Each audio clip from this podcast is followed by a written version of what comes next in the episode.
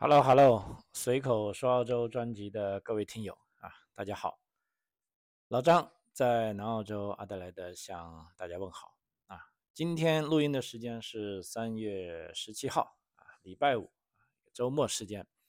那我们就讲一些比较轻松的事情啊。记得我是录过一期澳洲的鸟事啊，当时是上集啊，已经说了要录下集的啊。没想到前段时间忙就一直都没录啊，直到前几天。我在那个路上啊，开车的时候啊，看见很多电线杆上贴出一个告示啊，说这个，呃，他的宠物鸟丢了啊，就是说，如果谁能提供有效的信息啊，会给一千块钱的酬劳啊，把我吓一跳啊，因为之前也经常看见这个，呃，狗啊、猫啊丢失了，大家也都会去找啊，但是从来没有说要开过那么大价格的。啊，看来这个鸟啊，的确是某些澳洲人心里的挚爱啊。呃，那么今天我就想正好啊，这趁着这个周末的时间聊一下这个轻松的啊，就把这个澳洲鸟事的啊这个下半期节目讲完啊。除非是如果呃各位听友还有兴趣，我就接着讲啊。因为我就如我上次预告来说啊，上半集呢是讲的关于这个澳洲皇家炮兵。连啊，跟这个鸟进行啊，发生了一场战争啊，最终其实啊，其实怎么说，人类还是输了啊，这个澳洲军队还输了。那么如果说那个是历史的呢，那这次呢，就是这一次所讲的这些鸟事啊，都是我呃亲身经历的啊，呃，即便不是亲身经历，也是我朋友的啊。这个所谓朋友是一手朋友啊，不会说。啊，不是说从这个朋友又传到那个朋友，再传到我这，不是啊，就是说我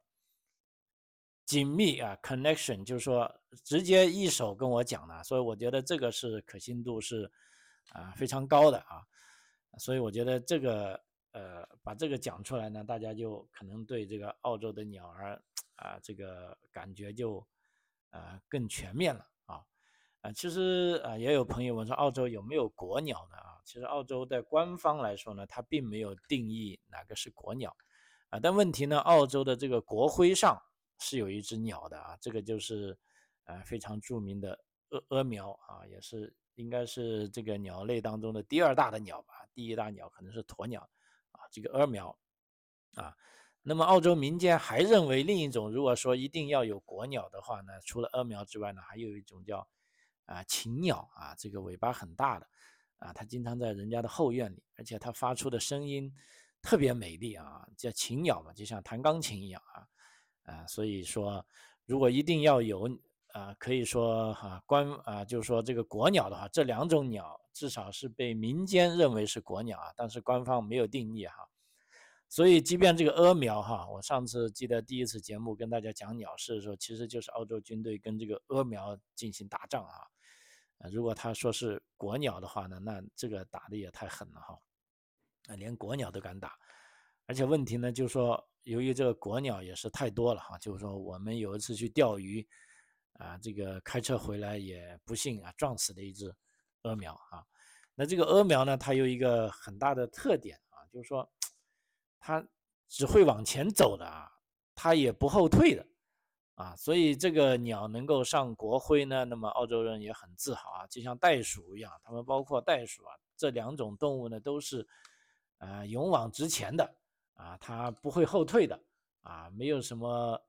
谋略的啊，也是比较二的一种啊，就就很像这种土澳啊，就是说一一股脑直往前走啊。OK。呃，那么接下来呢，就我就想具体的讲一下，就说我经历的啊这些呃鸟事啊，也正是我经历的这些事情呢啊，包括刚才讲的是有的是我朋友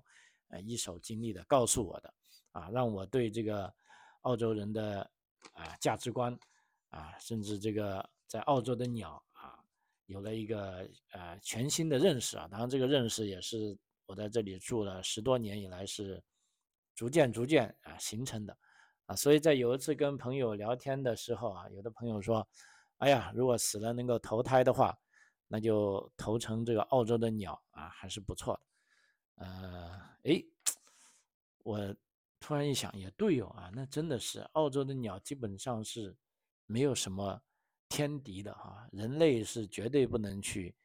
啊随意去猎杀它的啊。就像我们有猎枪，你想打鸟啊，第一个啊这个法律不同意啊，第二个呢人民群众也不同意，你敢打一只，估计你的枪就没了啊，说不定你还要被起诉啊，因为之前也听说过啊，就是说。有的这个海外的留学生来到澳洲啊，嘴馋，啊，就把那个野鸭子啊抓回去吃了啊，结果拔了个毛呢，扔在垃圾桶，可能没处理好，啊，那么被邻居发现啊，举报了啊，然后这些海外学生呢就被取消签证啊，这个驱逐回国了啊，啊，那么这其实就是一个对呃海外人士基本上是最大的惩罚了啊，所以基本上澳洲的鸟呢是啊非常幸福的，没有天敌啊。所以你在澳洲经常看到前院后院，包括有时在这个路上啊被撞死的鸟啊，这个其实很很难得的。你说这些鸟，它居然连车都不怕，它非得要走在路中间，它有时反而不走。那么有时开车呢，你估计刹不住车了啊，就把它撞死了啊。呃，在澳洲的路面，我倒是经常看见这个被 车撞死的鸟啊的尸体啊。OK，所以我就按照这个。不同的主题啊，把我遇到过几件事情啊，就相当于一些小系列吧，一个个跟大家分享一下啊。第一个呢是一个，我的把它叫做安乐死鸟啊，这个是我来到澳洲应该是第一年吧啊遇见的事情啊。我记得那天是黄昏时候啊，就我们吃了晚饭啊，就带着女儿去附近的这个 oval，也就是那个大草坪去呃散步嘛啊，去逛一逛。啊，那么结果逛的时候呢，就在路，在这个草坪旁边就看见一只鸟啊，它有一些挣扎的想飞，但是又飞不起啊。我们赶紧跑上去啊，就看见它应该是明显的啊受伤了啊。那么在那里啊也动不了啊。那么我女儿嘛，那小姑娘就说：“哎，我们来救一下它。”但是我感觉我怎么救它？那那它在在这里。那我也不知道怎么办好啊，啊，我说要么你就放在这里啊，我女儿说不同意啊，说我们必须要救这只鸟，那怎么救呢？我不知道啊。后来呢，就正好旁边有两个老头老太太路过，那我女儿就冲上去跟他讲啊，就说发现这只鸟受伤了，你看有没有呃什么方法来帮一下它啊？那么这这两个老头老太太就哎一听大吃一惊啊，就是说非常慎重的啊。跑上前来啊，跟着我女儿一起去把那只鸟找到啊。他们仔细的看了一下，就说的确好像受伤了，呃，还有点严重啊。于是呢，这两个老头老太太就商量一下，就说这样吧啊，我们呢现在啊就要把鸟儿送去这个呃叫做医院啊，就说其实就是兽医那里啊，让他去看一下。那就告诉我女儿说：“你在这里等一下啊，我们去把它看了，把它治好了，回来就会告诉你啊。”那么我女儿也很高兴啊，那我也很高兴，当然就有人救她了啊。于是呢，这两个老头老太太他们就好像先回家啊啊，拿了一个类似一个小箱子啊，然后里面装了一些草啊，又把这个鸟很小心的啊放在上面，然后他们说：“哎，现在我们要回家，然后我们要。”呃，再开车出去找啊，那好吧，我就想，那你们就，呃，开车出去救他吧。那我们就在欧沃上继续遛啊，因为还没黄昏嘛。因为他也答应过我女儿说，待会会来告诉他。结果就好了，我们就继续遛啊，继续逛啊。问题呢，逛了差不多呃三四十分钟啊，当时呢就天已经差不多黑了啊，就还不见老头老太太回来。因为当时我就想回家了。哎，我想这两个人怎么回事？是不是就把鸟直接拿走了，就，就完事了，也不来找我们了？就我跟我女儿说，走吧，要么我回去吧，或者晚，或者明天，或者是不是太晚了？人家还有事情啊，可能会晚一点再去救他。啊，但我女儿就不同意，她说，哎，他们答应了我，他们应该要回来告诉我的。OK，啊，那我们就继续走啊。那既然不愿意回家嘛，我们就继续在那个欧沃上逛，啊，结果一直逛到天黑吧。差不多，呃，过了一个小时了，终于来了一部车啊，开着灯啊，就走到这个草坪旁边停下来，啊，一看就是那两个老头老太太啊，他们说，呃，就把车停到我女儿旁边啊，就跟我女儿说这个鸟呢，啊，它伤的比较厉害啊，那我们就找来找去。啊，因为有的这个诊所呢已经关门了啊，这个这个兽医，但是也有兽医是没有关门的，我们就找了一个没有关门的这个兽医啊，这个场所啊，然后他们就给他看了啊，还拍了一个 X 光的照片啊，然后还拿出那张照片给我女儿看一下，就说这个 X 光照片显示呢，他应该是他的骨折了啊，说一条骨可能刺穿了这个啊肺部啊，那这样的情况下呢，他就应该是。啊，活不成了，那活不成呢，就兽医呢就说给他打了一支针啊，就让他啊慢慢的死掉啊，呃，他死的时候呢是会没有痛苦的啊，所以呢，他把这些事处理完了啊，才开车回来啊，就告诉我女儿说这只鸟已经呃被很好的护理了啊，它已经是没有痛苦的啊死去了啊，就让我女儿放心。啊嗯，这么弄完呢，就当时我呢是还是呃比较震撼的啊，就这么一只鸟啊，他们花了那么多的时间啊，当然我女儿也呃有点伤心啊，但是呢，当听说这只鸟呢是在没有痛苦中死去呢，那反正他也觉得嗯，这样也算是呃说得过去了吧啊，所以这是我其实当时刚来到澳洲不久啊，应该在几个月内啊遇到的。啊，第一件事情啊，就真的自己呃感同身受，遇到这个事情呢，老实说，比自己看多少篇文章或者听多少报道都啊震撼的多啊。就说呃可以看见一些普通的澳洲人啊，就是他们是这样啊对待啊这样一只鸟的啊，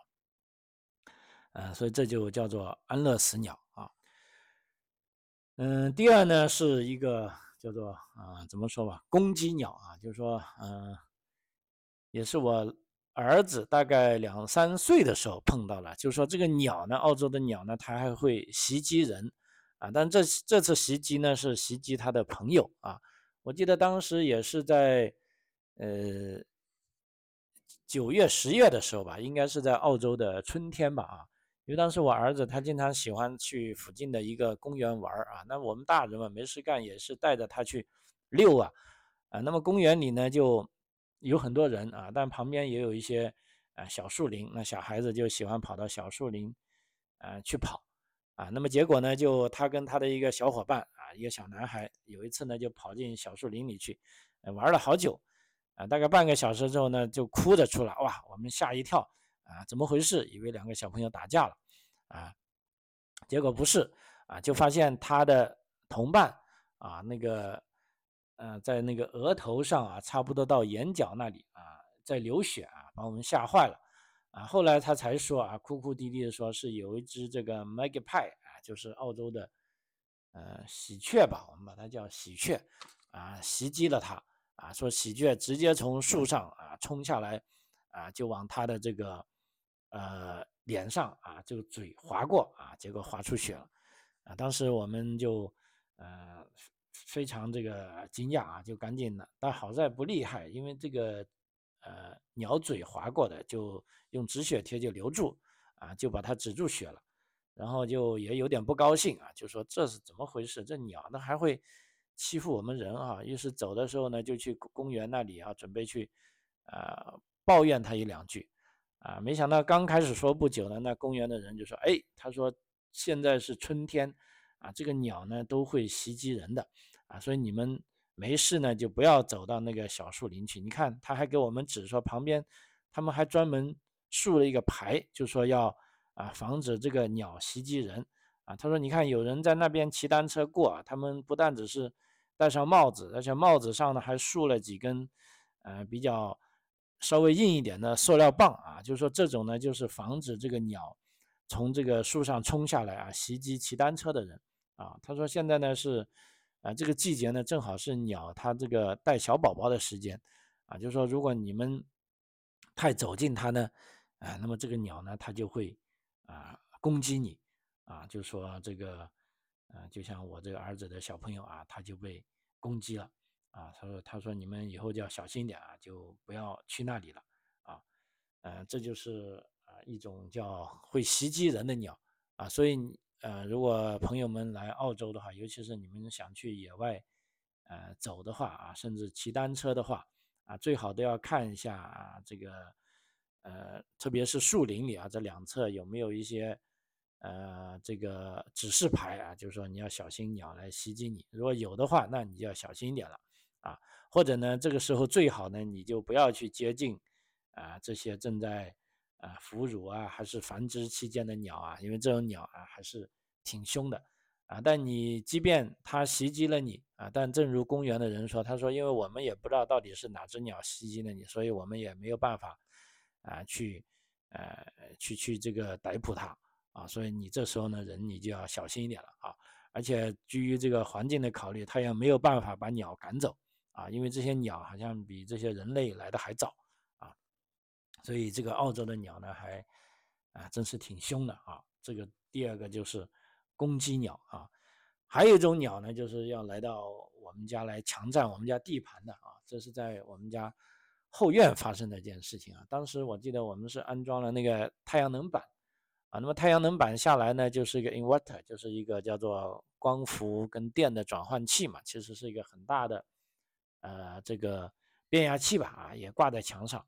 啊，但是有一段时间呢，我就突然发现，哎，有不断的有鸟从那边飞飞来飞去，啊，结果我就架着梯子上去看，没想到它在我这个这个光伏变压器的上面呢，因为那是铝做的嘛，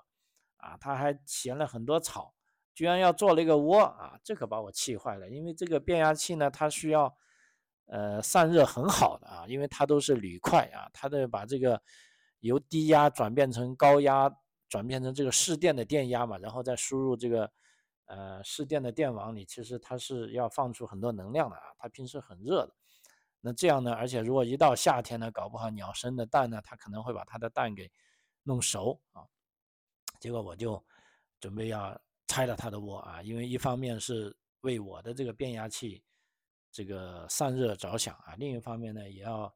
不要让鸟以后生的蛋，万一在夏天被烤熟了，甚至因为夏天那个温度太高，会把那个啊窝上的草点燃，那出现火灾，呃，那就更麻烦了啊，所以我就把它清除掉啊。那呢，我当时还起了这个怜悯之心，就把它整个窝小小心心拿下来，就放到。另一个树杈上，意思就是说啊，哥们儿，你就不要来这里了。你要繁殖，我没没意见；你要住，我也没意见。你去那个隔壁的树上。好了，我拿走了，没想到啊，不到一个礼拜，我去检查呢，又发现有鸟在那里飞了啊。结果呢，我一担着梯子上去，又一个窝，已经差不多做成了。哎，我就纳闷，我已经把你的窝拿走了，为什么你还要在这里？OK，好吧。那他既然不听，那我就再一次把它移走了，因为这个地方是坚决啊不能放鸟窝。那移走呢，这样周而复始，直到我跟他基本上斗争了啊有一个多月的时间，因为我们每个礼拜上去一次啊，但他做一个窝呢，一个礼拜还做不成啊，每次都做的差不多了啊，他不走啊，这样我就觉得很恼火了，因为我跟他这样斗争下去无休无止啊。后来我还专门就去附近社区的。啊，这图书馆啊，就问了一下那些老头老太太啊，他们一听呢，哈哈大笑，啊，就说，哎，这是太正常了，我们都经常跟他斗，然后告诉我该怎么样呢？就在那个呃太阳能光伏板那个变压器的后面，也是竖了几根，啊，这个类似铁丝的东西，就这样呢，它就不平了。那不平呢，呃，那鸟儿它就没有办法来做窝了。那就通过啊这样的一个方法，终于把这个。啊要准备来我这里做窝的鸟，哎，给赶走了。那比较好的呢，就是这个过程中我们没有发生直接的冲突啊。我是把它的窝挪走了啊，但是呢，也没有由此而记恨啊啊，否则它会像上一个讲的那个攻击鸟来攻攻击鸟来攻击我，那就惨了啊。啊，这就是一个要来我家做窝的啊一类鸟。那么还有一类呢啊，这个是爱情鸟啊，其实这个爱情是挺凄惨的啊。这个是在我的邻居，我街对面的啊邻居发生的啊，倒不是我家发生的啊。他们的情况啊是这样的啊，有一天他在这个屋檐上啊，就看到两只鸟在叨他这个屋檐的那个木板，哎，他觉得很奇怪，难道里面有什么吃的吗？啊，结果这个叨了叨了好多天，哎，他就受不了了，就想去看一下啊，就因为那个他他家那个是二层楼，就屋檐还比较高，所以要专门找个长梯子。爬上去一看，哎呀，我的妈呀，不得了！原来那个屋檐的那个板呢，因为长期西晒嘛，好像已经有点腐蚀了。那么呢，就露出一个洞来。那这个洞来呢，结果有一个鸟，它就不知道怎么回事钻进去了啊，就钻到屋檐里去了。啊，问题这些麻烦就来了。它钻进去之后呢，它就走不出来了啊。走不出来呢，那估计几天后呢，他就由于这个啊，这个没没水喝、没吃的，就饿死在里面了。就说我朋友爬上去看，就里面是有一个鸟的尸体在里面。那外面呢，这些鸟呢，可能是在啊呼唤他，或者在想救他，所以他们每一天都来这啊叨这个屋檐的木板。哎呀，结果我朋友一看不对头啊，他就因为那个洞实在太小，他手也伸不进去，但是他就从房子里面。的屋檐上去啊，就把这个鸟的尸体弄出来啊，就扔到啊垃圾堆去了。哎，他本想以为这事就没了，因为把尸体也弄走了，你这鸟儿也要走了，对不对？没想到呢，这鸟儿还不走啊，而且又每天都那里叨叨叨叨叨啊，就把他那个，据说后来因为叨了一个多月吧，他实在受不了了，因为这个木头叨下去。你到时这个一刮风下雨，会有水被吹进呃房子里面来了啊，所以他就请呃这些呃房屋修理工吧，就爬上去把那块呃去看的时候，就说发现那个洞呢已经大了很多啊，为什么会大呢？就是因为这啊几只鸟啊，他们想救啊里面的那只鸟啊，他们就每天啊这个。就像这个愚公移山一样，每天都在叨叨叨叨叨叨叨啊，就不停的叨啊，结果呢，把那个洞已经叨的足够大了啊。那只鸟呢，如果它当时还活着话呢，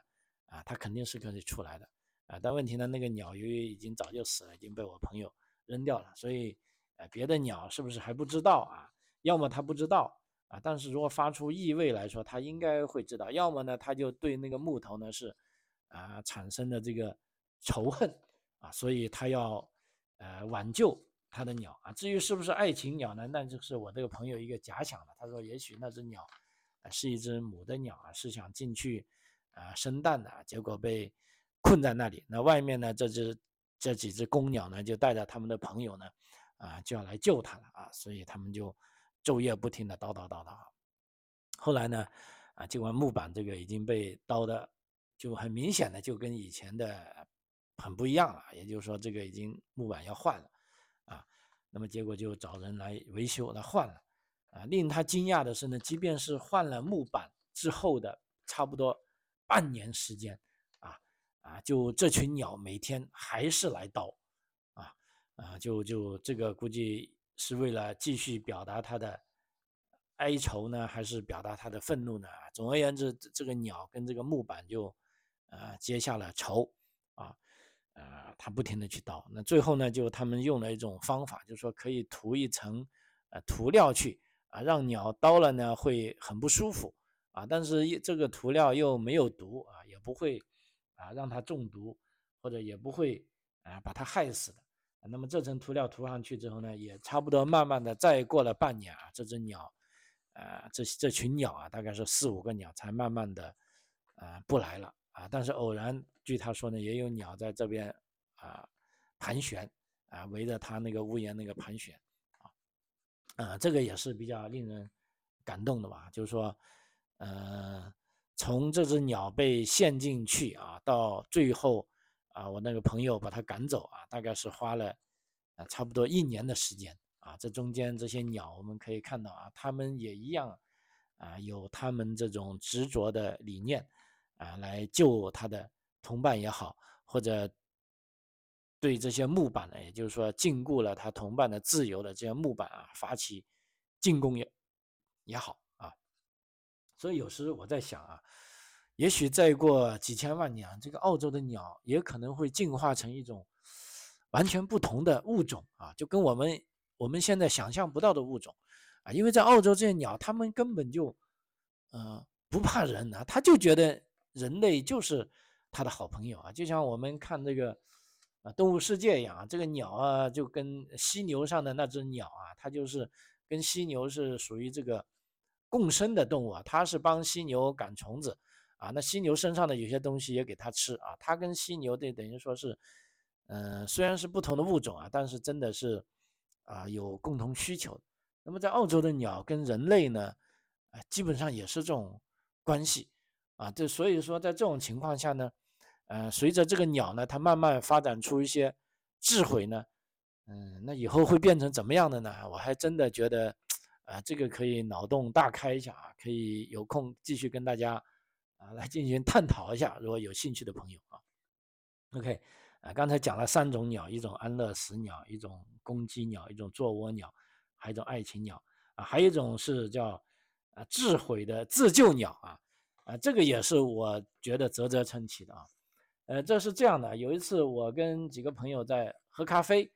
啊，那么在路边嘛，那个咖啡馆，因为我们比较喜欢选择露天的啊。这位朋友里面还有 Drop Gu 啊，这个我们的嘉宾啊，现在这 Drop Gu 正在泰国 happy 呢，呃，这个家伙也是太快乐了啊。等他回来，在他呃再抓他做几集节目啊。这次他是去了三个月啊，据说是玩的啊非常开心啊，尽享这个呃按照他讲的这个生命的乐趣啊。老实说，我也有点羡慕啊，但是。呃，各家情况不一样啊，他他现在是自由了，但我还不自由啊。那次我们是三个人去喝咖啡啊，因为那个地方我们经常去啊，喝着喝着也有鸟在边上的栏杆在这站着，有时我们会扔一些这个小饼干给它吃啊，有些它离我们太近了，我们怕它骚扰我们，就把它赶走啊，这也很正常啊，就反正大家都和平相处啊。但问题呢，那一天有一只鸟很奇怪啊。呃，赶它，它就跳一跳，它不飞走，啊，然后等一下，它看你不注意，它又靠前你，啊，我们又赶它，啊，因为像别的鸟呢，你赶了一两次之后呢，啊，或者再给一些饼干它吃啊，它就吃完，它就万事大吉了，啊，就哎，今天就到此为止，我就走了，啊，但这只鸟呢，即便第三次啊，我们是给了一些饼干它吃，它还是不走。哎，我们就纳闷了，哎，这只鸟肯定有什么事情啊！后来就等它这一次再走进来，我们就呃没有去做出这个很夸张的动作去赶它了，而是仔细观察一下，哦，发现它这个脚上缠着一些网啊，这些网就像渔网一样，啊，这我们就明白了，因为这个本地人很多家家庭呢，有的人在后院里种了一些水果啊，因为这些鸟呢是很聪明的，基本上。哪些水果，呃，哪些熟了，它会第一个先品尝熟的水果，而且它用它尖的嘴就把你水果刀一个洞，然后它又不吃完，啊，所以大部分水果树都会受这样的，呃，鸟的攻击。那么本地人经常呢就在，呃，这些树树上呢就挂一层网，啊，就说当然这些网它是有一些尺寸规格的哈，包括我想去澳洲若摘樱桃的朋友，你也可以看见那种樱桃园里就有更大的那些网啊，就遮住。啊，以防止这个鸟儿来吃这些水果，但这只鸟儿不幸的地方呢，可能它去攻击那些水果的时候呢，它想把网给撕破啊，结果那些网呢不小心缠在它的脚上了啊，那么这时候呢，它就行动不便了啊，所以它只能飞，跳起来也不正常啊，所以我们就发现啊，这只鸟应该是来求救的啊，呃，所以哎，既然是这样，那等它再次靠近呢。啊，我们就轻而易举地抓住它，因为这个鸟好像是很聪明。因为一般鸟你去抓它的时候，它就飞了，但这只鸟估计它本身，呃，它的脚被这个，呃，我我刚才讲给网给缠住了，它也不太灵敏，但它飞是可以飞的，但是我们抓它的时候它不飞啊。那么正好，哎，把它抓住，果然一看，那脚上的网还缠的啊挺厉害的啊。那么正好呢，在咖啡啊这个厅旁边呢也有一个。兽医的啊，那么我们就把它啊弄到兽医那里去，因为怕自己来剪又不小心把鸟剪伤了，或者它的爪子乱动啊，把我们自己给呃擦伤了啊，那也不好。那结果弄到兽医那里呢，哎，他看了一下说，嗯，这只鸟的确是啊，我们需要啊 release 它，需要帮它解放。然后呢，人家还正儿八经拿出一只一张纸啊，填了一份表格啊，要让我们填啊，这只鸟是在哪里发现的啊，是什么时候送来的啊，然后怎么个救它啊，还签了名啊，我们还以为要给钱的呢啊，哎，没想到呢，人家估计他也知道我们的困惑，哎，他说这个不用你们配的啊，就是说一般来说，只要有人弄了这些呃没有主的动物啊，像这只鸟应该就是它不是一只宠物啊，都我们都要做这个 paperwork 来登记一下。啊，然后就说这只鸟是无主的，那我们把它救了，然后把它呃放回大自然。当然，你们在这个过程中也不用也不需要付一分钱啊。这让我想起当年那个给安乐死的鸟，就是说这个音频当中的最开头那只鸟啊，估计呃他们也是做了这些手续啊，所以才花了那么多时间啊啊，所以这只鸟呢，就我们终于也。去了一次啊，去到这个兽医的这个诊所啊，把这只鸟呢就等于说啊，这个正儿八经的大家都要签名 画押啊，然后他把这个呃鸟的这个呃上面的这个网给剪了啊，然后就鸟就走了。呃，那么有点诡异的是呢，就以后我们再去喝咖啡啊，也是有一只鸟老是要我我们这边跑啊，那那只鸟呢是比较奇怪的啊，就是说。它不太愿意被轰走的啊，所以我们开玩笑说这只鸟也许是我们当时救下来那只鸟啊，所以它来，呃，跟我们 say hello 也好，或者是感恩也好，就估计反正它就认识我们啊，应该是我们救了它啊，救命恩人啊，啊，这就是一只智慧的啊，我们把它叫做智慧的自救鸟啊，就是它自己其实是啊，它要救它自己的啊。所以在这里多说一句，就是说，非常现在澳洲很多的孩子啊，喜欢，呃，长大了去当兽医的啊。那么这对我们来自中国的新移民来说呢，觉得是很难接受了。你说你当医生就好了，干嘛要去当兽医啊？尤其是一些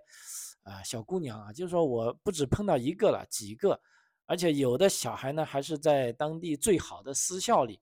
读的啊，结果后来又去读兽医了啊，这个父母觉得非常。接受不了啊，就找到我来诉苦，啊，当时呢，到如果刚来的时候，我也觉得这个很不可理解啊。但是在这待了十多年，我觉得，哎，可以理解啊。其实当兽医挺好的啊，嗯，因为这个兽医怎么说吧，这个上班也比较自由，是不是？你自己完全就可以开一个店，嗯，或者因为这这里的兽医，而且他收入也是相当高的，而且兽医呢，我看很多兽医都是。他写的是七乘二十四小时都开的，我想这个待遇比人都还好啊，因为一般的 GP 他也是上班下班，是不是？那除非是有医院你需要急诊的，那你不好意思你就去医院啊。但是我看见大部分兽医还真的他在他们兽医工作站呢写到是七乘二十四小时都可以开诊的啊，也就是说你任何时候去敲门啊都会有人。后来我问了一下，他说有的兽医呢他是有。有人呃，这个兽医所呢，他是有人值班的啊，反正那里环境也非常好，你就相当于没事啊，你就睡一觉啊，有事啊，因为这些野兽嘛，无论是狗也好，猫也好，鸟儿也好，它们不会说话的。如果它们真的遇到呃有病的话呢，如果是这个主人又急着去想救它呢，那也只能是半夜三更也好，什么时候也好，直接送来兽医这里啊。它不像人啊，你会说话，你能表达。啊，大概你能知道有多严重啊？如果不严重，就呃拖到看 GP；如果很严重，就直接叫救护车啊。但是对于这些宠物呢，是没有救护车而言的，那只有是靠这个呃它的这个呃主人来把它送到这些兽医点啊。所以很多兽医呢是二十四小时都可以运作的啊，而且这些兽医的呃收入呢还是啊相当不错的啊。所以慢慢的我已经。呃，也释然了，也会呃给这些家长们解释，啊，就说其实当兽医也是个不错的选择啊，没有必要就说由此而妄自菲薄，或者觉得哎自己干的这个职业不行啊。而且学兽医呢，老实说，呃，它的这个难度啊，仅次于学这个呃医生跟这个法律啊等一系列比较难学的啊，它是远远是高于呃工程啊跟 IT 方面的。也就是说，学兽医你的分数。还不能太低啊，否则的话，你要么你就只能去学，呃，学工程啊，学商科啊，啊，那么学兽医的呢，还是要稍微比较厉害一点的人才能学啊，所以这也是很不一样的啊。OK，呃，时间关系啊，再讲两只鸟，一种是呃钓鱼的时候碰到的啊，呃，我就发现你人多的时候呢，那鸟呢，它最多只能是来抢你的这个呃。Bait 而已啊，或者你钓到的鱼啊，如果你的人不在那里，他就给你叼走一两条啊，这个我们都可以接受，因为有的不合尺寸的鱼呢，钓上来没来得及放回去的话，也懒得拿走它，就给鱼就给鸟吃了就吃了。但是呢，我有一次去钓鱼，我一个人哈，结果呢，这些鸟、这些鱼、这些鸟来欺负我啊，为什么呢？呃，它不但把我的鱼给抢走了，而且还要翻我的包。你想我在海边钓鱼的时候，离我的包后面也就是几米的距离，哇，这些鸟你再怎么哄它啊，它都不走，它就直冲下来追我的包，因为我的包里面它发现呢有饼干啊，这是我要吃的，那个饵料呢我已经拿出来了，我就放在我随身的，它倒不敢离我太近，但是它就啊攻击我的包啊，把我的包都给搞坏了啊，所以这些鸟啊非常大胆啊，还有呢就。呃，我一个朋友说的，这个不是我亲自遇到了，就是说有的你一个人在河边钓的时候，有一种澳洲的鸟叫鹈鹕啊，就估计呃中国讲的那种类似呃这个鸬鹚之类那种大型的鸟啊，啊，它不但吃鱼，呃，它还能会攻击这些钓鱼的人，就是说有一次它是甩这个甩竿出去啊，里面有个 sink 的，就这只鸟呢就在它前面飞过，就把它整个一旋。啊，整个鱼线给卡断了，啊，哇，把他这个气得要命啊！所以这是为什么我们钓鱼有时开玩笑说是要几个人一起去呢？因为一个人去啊，搞不好，呃，尤其是海钓会有危险啊，啊，那个最不好的呢，你人太少，连鸟儿都来欺负你，搞不好被鸟儿欺负了，那就好像这个很没面子了啊！所以人多一点啊，这个声势壮点。那这时候鸟也知道，如果你在岩石上有。三四个人，哎，那他不敢轻易飞进啊。如果有，如果只是一个人的话，哎，那真的是很危险啊，什么情况都存在啊。好，时间关系啊，今天跟大家这个分享一下澳洲的呃鸟事就到这里了哈。就如果你喜欢的话，可以分享给自己的朋友们收听啊，或者呢在评论区留言啊。如果有兴趣的话，我们可以把这些。呃，澳洲一些很离奇的事啊，可以把它继续给大家做分享啊。好，呃，今天节目到此为止啊，非常感谢您的收听，我们下期再见，谢谢。